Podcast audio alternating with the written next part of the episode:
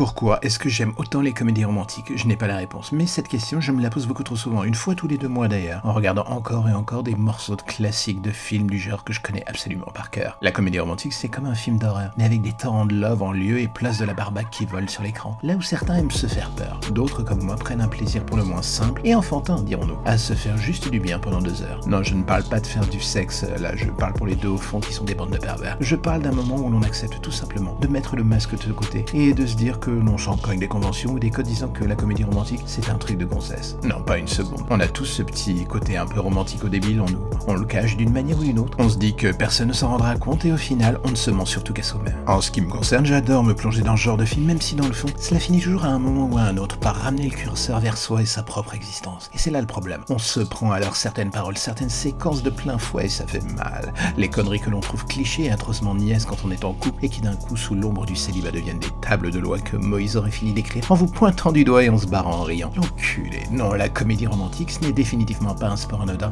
un truc pas forcément pour les ados non plus. C'est un terrain d'expérimentation humaine et artistique en or pour parler de notre époque, de nos mœurs et du monde qui nous entoure. Long Shot avec euh, récemment Seth Rogen en était un exemple parfait. La France ne se lance pas forcément assez souvent dans ce domaine à mon avis. Ou alors je veux dire que rares sont les projets qui prennent le temps de sortir des clous pour vraiment surprendre le public. Et pourtant Dieu sait qu'il est là, le fameux public. La comédie romantique a ce pouvoir de prendre et de s'adapter à toutes les formes et derrière sa naïveté apparente, dans certains cas, se cache souvent quelque chose qui tire la corde sensible de notre cynisme pour tenter de l'expulser un peu plus de notre corps chaque jour. Est-ce que cela marche? Je n'en sais rien. Mais il faut bien reconnaître que quand vient ce moment où l'on sourit bêtement devant une déclaration d'amour, que l'on a sa petite larmiche sur un final de film que l'on a vu mille fois et que cela fonctionne toujours, on sait que dans le fond il y a encore un peu d'espoir au pays des cœurs de glace. La comédie romantique, c'est la kryptonite du cynique, c'est le truc qu'il essaye d'éviter à tout prix pour que l'on ne voit pas faiblir sa petite personne, le voir devenir un tout petit peu plus humain que de raison. Ça serait horrible. Les mecs se disent que l'on doit être un bonhomme, les filles pestent contre la niaiserie d'un Jerry Maguire et s'enflamment encore et toujours sur The Notebook et tant d'autres choses, mon dieu.